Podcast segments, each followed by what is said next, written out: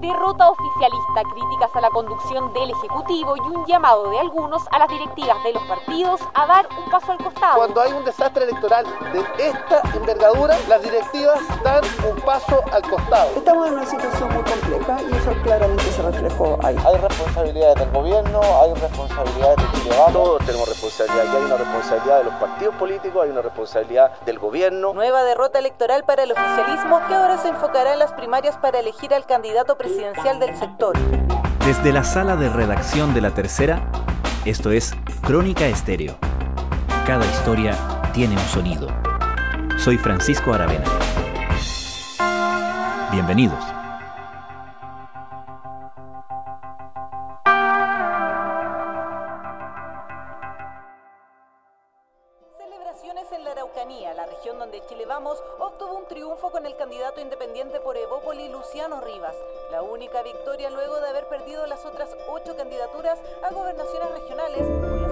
Las expectativas no eran muy altas y el resultado fue aún peor.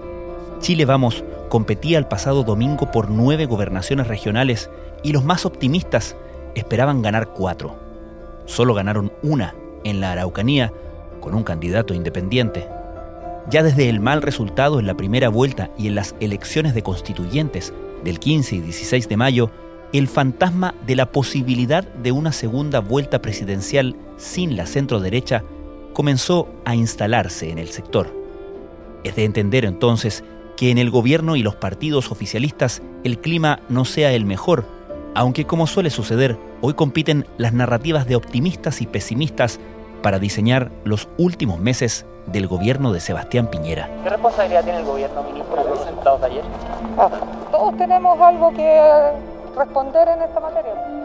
La última vez. Consideraciones como el papel que tome el Ejecutivo en el trámite del proyecto de ley que repone el voto obligatorio, reforma que ayer fue despachada al Senado, o un eventual cambio de gabinete son parte del análisis de situación que se hace en el sector. Con las relaciones entre el presidente y los partidos de su coalición en un mal pie, el tiempo atmosférico en la centro derecha luce borrascoso. Chile Vamos y el gobierno sufrieron una catástrofe electoral. ¿Qué diagnósticos hacen en el oficialismo de su presente después de las elecciones del pasado fin de semana?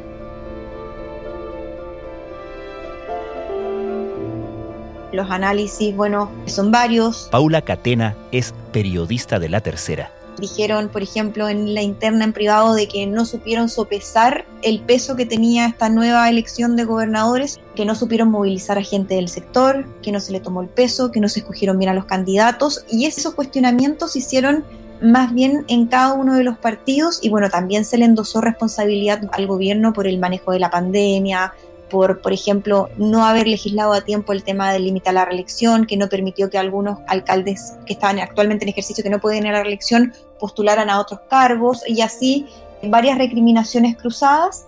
Pero eso se hizo más a nivel de los partidos, ya que, por ejemplo, el día lunes en el comité político, que volvió a retomar sus reuniones de comité político ampliado, que no se sostenían hace más de 300 días, ahí dicen que hubo poca autocrítica. De hecho, algunos partidos salieron molestos, como el PRI, que incluso verbalizaron esta molestia y en un punto de prensa su presidente Rodrigo Caramori dijo que hubo poca autocrítica y que no se profundizó demasiado en eso. También algunas autoridades de gobierno, fuera de micrófono claramente, confidenciaban que también les preocupaba eso, que hubo una poca autocrítica. ¿Y por qué les preocupaba? Porque sienten que si hay una poca autocrítica ahora, ¿qué incentivo les queda para las elecciones que vienen en cuanto a las parlamentarias y las presidenciales. Con una participación baja que alcanzó el 20% del padrón, la derecha de Chile Vamos solo obtuvo el triunfo en una región, dejando al presidente Sebastián Piñera en una debilitada posición para el resto de su mandato. Ahora, hay cosas que pueden pasar en el intertanto. Obviamente están las primarias del 18 de julio, pero también se ha metido en este análisis el asunto, por ejemplo, de la reposición del voto obligatorio o bien de la posibilidad de que el gobierno apoye la moción que ya está avanzando en el Congreso para reponer el voto obligatorio. ¿Cómo entra ese factor en el análisis que hace la centro derecha? Bueno, ese es un factor que ha estado en discusión en las últimas dos semanas, sobre todo después de la dura derrota electoral del 15 y 16 de mayo. Este tema volvió a conversarse el día lunes en el Comité Político Ampliado. El gobierno, los ministros del Comité Político pidieron la opinión a los dirigentes de Chile Vamos. En general, la mayoría está por avanzar hacia que se reponga el voto obligatorio, pero la UDI tiene más aprensiones respecto de esto, cree que no sería tan conveniente para el sector. Bueno, de la discusión que se dio el lunes en el comité político, el tema era varios factores que se analizaron. Primero, si es que era conveniente hacer este cambio, si es que se avanzaba en esa línea ahora para las elecciones que vienen, tanto parlamentarias como presidenciales. Y segundo, un análisis más político de que si les conviene o no les conviene a la coalición oficialista. Y dentro de eso, bueno, hay varios matices también de lo que piensan los mismos ministros sobre si es conveniente o no.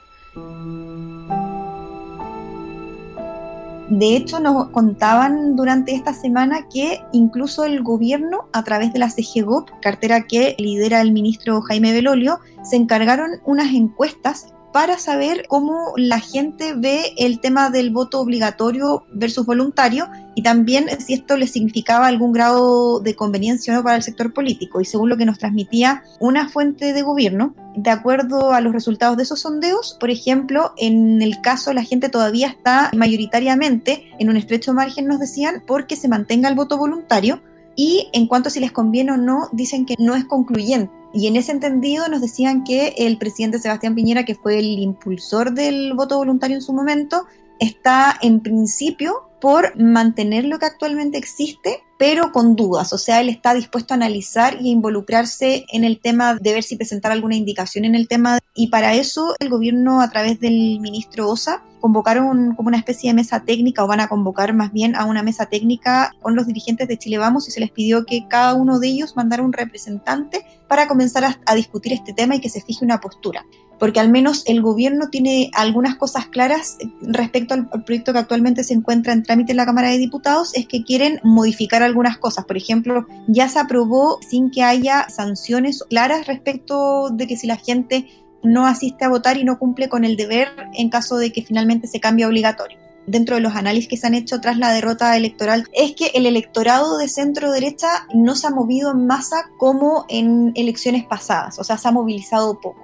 y por ende creen que con el voto obligatorio finalmente es toda esa gente más del sector se va a movilizar y finalmente les va a terminar favoreciendo. Ese es como el análisis de los que por qué creen que sería conveniente si distinguimos entre las visiones optimistas y pesimistas dentro de Chile Vamos, ¿cuáles son los escenarios que se proyectan? En ese contexto está el tema de los escenarios políticos que se abrieron, algunos creen, con el triunfo de Claudio Rego en la región metropolitana. Claro. Porque hubo, en la previa hubo todo un debate interno respecto de que si era conveniente que Chile Vamos le entregara un apoyo institucional o no, bueno, finalmente no hubo un apoyo institucional, pero sí la derecha, al menos varios dirigentes de gobierno, sí dijeron públicamente. Y precandidatos presidenciales también. Claro, dijeron públicamente que iban a votar por él. ¿Y por qué estaba instalado esto de que era mejor votar por Orrego? Porque decían que si es que ganaba Karina Oliva iba a dar cuenta de que el electorado se izquierdizó y por ende se podía pavimentar mejor el camino para Daniel Jaude. El presidente Piñera podría entregarle la banda presidencial por primera vez en la historia de Chile a un militante del Partido Comunista. Por ese lado, el triunfo de Orrego de alguna manera les dio un respiro para algunos en, en, la centro derecha respecto de ese punto. Les baja un poco la ansiedad, por así decirlo. Claro. Pero en contraparte está la lectura de que finalmente con el triunfo de Orrego se le puede pavimentar el camino a la presidenta del Senado, Yasna Proboste, que ya se perfila como la carta más probable de la DC y también la carta que incluso en otros partidos de, de la oposición, incluso del mismo PS, creen que sería la carta más conveniente, sobre todo en un contexto en que la candidata del Partido Socialista, por ejemplo, Paula Narváez, no ha aprendido ni ha logrado posicionarse en las encuestas de opinión, ni tampoco ha generado un gran apoyo ciudadano. Me parece bien que haya liderazgos nuevos, creo que son liderazgos que son positivos para Chile, son liderazgos femeninos, son liderazgos que están por los cambios sociales. Pero La figura de Proboste concitaría más apoyo también en la oposición y en ese sentido en Chile Vamos ya ven con preocupación que esta candidatura de Proboste empiece a agarrar vuelo, al igual que la ha dejado y que finalmente la derecha, la centro derecha termine quedando fuera de una eventual segunda vuelta presidencial. Los que tienen esta visión creen que el factor de José Antonio Cast, quien dijo que va a ir sí o sí a la primera vuelta presidencial, podría finalmente generar una dispersión de votos y por ende ser perjudicial para el sector. Por eso ya algunos decían, algunos senadores UDI, por ejemplo, como Claudio Alvarado, el exministro de las Express, decía que sería una buena señal y que liderazgos como José Antonio Cast debería deponer su candidatura. Por lo pronto la UDI no ha hecho una petición con José Antonio Cast, pero sí han dicho públicamente que van a hacer gestiones al menos para que sí haya un pacto en las elecciones parlamentarias con el Partido Republicano, que es el que él lidera, pero ese escenario tampoco se ve fácil para la centro derecha porque tanto RN como Evópolis se niegan a pactar con ellos. No está el camino fácil, en ese sentido yo creo que todavía falta mucho tema por, por resolver en el tema de Chile Vamos respecto tanto a las parlamentarias y además un tema no menor es lo que pase bueno, en las primarias del 18 de julio, las primarias presidenciales, en donde si bien el sector da por descontado que gane Joaquín Lavín, luego de la derrota, de las dos derrotas, tanto en elección de gobernadores como la de constituyentes, la figura de Sichel, de Sebastián Sichel, que es el candidato independiente, creen que ha ido ganando mucho terreno y que su discurso de que es una figura de la renovación, y que puede generar cambios y que nuevos rostros, está calando en el sector y podría dar una sorpresa en las elecciones primarias. Finalmente se cree que la disputa en esos comicios va a ser entre Lavín y Sichel. De hecho, el candidato de RN, Mario Desbordes, ha ido perdiendo apoyo de los parlamentarios y varios han ido saliendo del closet, por así decirlo, en apoyo de Sichel. Por ejemplo, el mismo presidente de la Cámara de Diputados, Diego Paulsen, que no es cualquier personaje al interior de RN, él es bastante moderado y es bien cauto, bien institucional para sus cosas y aún así sorprendió esta semana dando su apoyo público a Sichel. Yo creo que lo primero es ver lo que pasa en las primarias y de ahí ver si es que le vamos a lograr poner de acuerdo en si incluir a José Antonio Castro o no. Lo veo difícil, sobre todo por las posturas de RN y Evópoli, pero bueno, en política ya hemos visto que, claro. que se pueden dar vuelta rápidamente las posturas. La pregunta es, ¿cuál de los cuatro candidatos que estamos ahí es más creíble para atender esos puentes, para ampliar la cancha? Acá hay que entender que el ciclo político que conocíamos en Chile se acabó y quien no entienda eso y siga haciendo las cosas igual que antes, bueno, va a seguir repitiendo los, los fracasos que hemos conocido. Finalmente, Paula, ¿sabemos, tenemos algún indicio de qué juicio, qué crítica, qué autocrítica está haciendo el presidente Sebastián Piñera, más allá de la autocrítica que ha hecho en público después de las votaciones? Se dice en el oficialismo que hay poca autocrítica. De hecho, en varias de las reuniones que tuvo, por ejemplo, con altos dirigentes de Chile Vamos, me refiero a como con los presidentes de partido, que fue en esa ronda de reuniones que tuvo post derrota del 15 y 16 de mayo, no sé si te acuerdas que hubo una ronda de reuniones en su casa. Claro.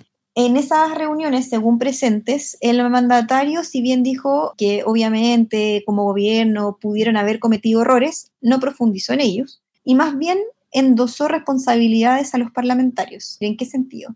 En que esto, lo que pasó en las elecciones es producto del desorden oficialista, de que se compraron banderas de centro izquierda, por ejemplo, lo que pasó de que terminaron apoyando muchos el tema del retiro del 10%. Es decir, el presidente le endosa mucho responsabilidad a los parlamentarios porque también cree, y esto también lo dice en el Ejecutivo, que él está convencido de que muchos en el sector cayeron en el populismo y finalmente se compraron eh, banderas de centro izquierda. Entonces, en ese sentido, se ha dicho y también varios en el sector tienen esa sensación de que el presidente tiene muy poca autocrítica de lo que pasó, más allá de que en palabras, por así decirlo, de buena crianza o políticamente correcta, él dice bueno, que todos cometieron errores, que efectivamente hay responsabilidades compartidas, pero dicen que en el foro interno él reconoce muy poco y se lo endosa más a la coalición y bueno, y ahí están las recriminaciones cruzadas, porque por ejemplo, luego de lo que fueron las dos derrotas y también de lo que pasó, recordemos, con el duro revés que sufrió el gobierno con respecto al, a lo que fue su ofensiva ante el Tribunal Constitucional por el último retiro de 10%, que eso fue, dicen, en Chile Vamos, lo que generó para ellos gran parte de los resultados de las elecciones, que eso les pesó mucho. El bloque siempre pidió, o un sector del bloque, que se hiciera un ajuste ministerial y ese ajuste no se hizo después del traspié que tuvieron ante el Tribunal Constitucional. Se esperaba que se hiciera, no se hizo. Se esperaba también que se hiciera luego de la derrota del 15 y 16 de mayo, tampoco se hizo. Y durante esta semana volvió a surgir la idea por parte de algunos senadores particularmente de impulsar un ajuste y tampoco se hizo luego de estas elecciones de gobernadores, o al menos hasta ahora no se ha hecho, y en el gobierno si bien dicen que el mandatario sigue con la idea en la cabeza, en la práctica lo han visto poco factible por un tema de nombres, por un tema de que para qué, con qué motivo, eh, pero en el bloque creen que algunos, no todos, que podría ser como un golpe de timón o algo que reactivara la coalición y que les permitiera navegar de aquí a los meses que restan de gobierno y enfrentar las elecciones parlamentarias y presidenciales. Cuando se habla de una responsabilidad del gobierno, parte siendo eh, hablando del presidente, ¿cierto? que esto es una responsabilidad de su gabinete, del presidente, de todos. Pero hay quienes también creen que lo que se tiene que cambiar es la estrategia del Ejecutivo, que haya un cambio en la actitud del presidente Sebastián Piñera y que haya un foco principalmente en el manejo de la pandemia y entregar ayudas que sean eficaces para la ciudadanía, para poder contener el descontento social y tratar de navegar con eso y dejarle a los partidos todo lo que sean los desafíos electorales. Los problemas al interior del bloque no se han resuelto, sobre todo porque todavía hay una UBI que está muy molesta y muy dolida con el gobierno, sobre todo con el presidente Sebastián Piñera, después de lo que pasó en su cuenta pública. Recordemos, se le ocurrió ponerle urgencia al matrimonio igualitario. Y eso para algunos fue como la guinda de la torta de todo lo que ha pasado, más encima impulsar, dicen, una bandera que dicen que no es propia de este gobierno de centro derecha. Entonces hay una coalición que está fracturada, que está dolida, sobre todo la UDI, y yo creo que por eso también les ha costado trazar una hoja de ruta que les permita flotar bien de aquí a lo que resta de gobierno. De hecho, así ya como casi anecdótico, por así decirlo, el gobierno durante mayo le pidió, por ejemplo, a las subsecretarías o a los ministerios empezar a trabajar en una entrega ordenada pensando en una próxima administración. Y esto es una reunión que convocó el subsecretario de la SECPRES, Máximo Pavés, convocó el 7 de mayo una reunión a todos los subsecretarios para justamente empezar a pensar en una entrega ordenada, para que no haya cuestionamientos ni eventuales revisiones de la Contraloría que puedan ser objetadas. Y ya el que el gobierno comenzara a hacer esto en mayo y se empezara ahora a poner con mayor velocidad en junio, ya generó alertas, por ejemplo, en algunos ministerios que transmitían que esto era como bajar el telón de manera anticipada o empezar a cerrar el gobierno pensando en que quizás no van a ganar las elecciones presidenciales y que Piñera va a tener que entregar la banda presidencial a alguien de centro izquierda. Entonces están muy sensibles al interior del gobierno. Entonces cualquier cosa que el gobierno haga, eh, se tocan sensibilidades y se encienden alertas por todo. Desde el gobierno no se refirieron a las críticas y declinaron hacer declaraciones. La cuenta regresiva corre contra reloj para el oficialismo. Queda un mes para las primarias presidenciales y una de las tareas inmediatas que tienen los partidos y los comandos es poder convocar a un gran número de votantes para que participen en el proceso de Chile Vamos. Paula Catena, muchísimas gracias. Que estés muy bien.